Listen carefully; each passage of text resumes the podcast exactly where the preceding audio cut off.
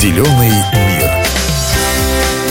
Земля наш дом, но часто ли мы задумываемся о том, что происходит с ними, какое влияние на него оказываем мы, люди? Я Наталья Януш-Михайлик. Сегодня хочу рассказать о зеленых технологиях, которые позволяют организовать нашу работу и быт так, чтобы внести свой вклад в очищение планеты.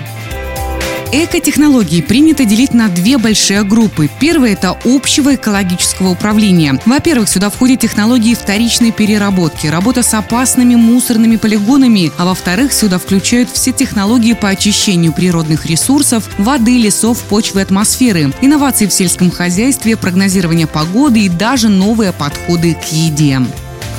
Вторая экотехнология – это альтернативная энергия. Это разработки по новым видам топлива и источникам возобновляемой энергии. В эту группу относят решения, которые повышают энергоэффективность домов, техники, транспорта, источников освещения и отопления. Например, ветряные электростанции и солнечные панели.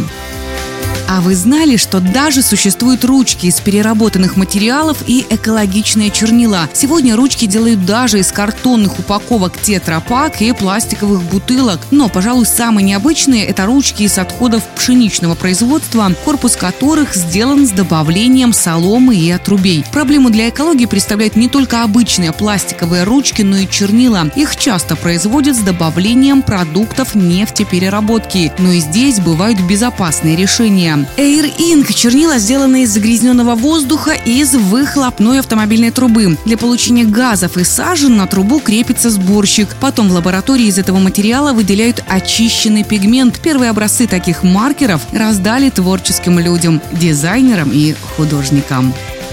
Что ж, на этом у меня все. Помните, одной из самых больших проблем при переходе на сознательное потребление – это понять, с чего начать. Давайте вместе беречь наш зеленый мир. Зеленый мир.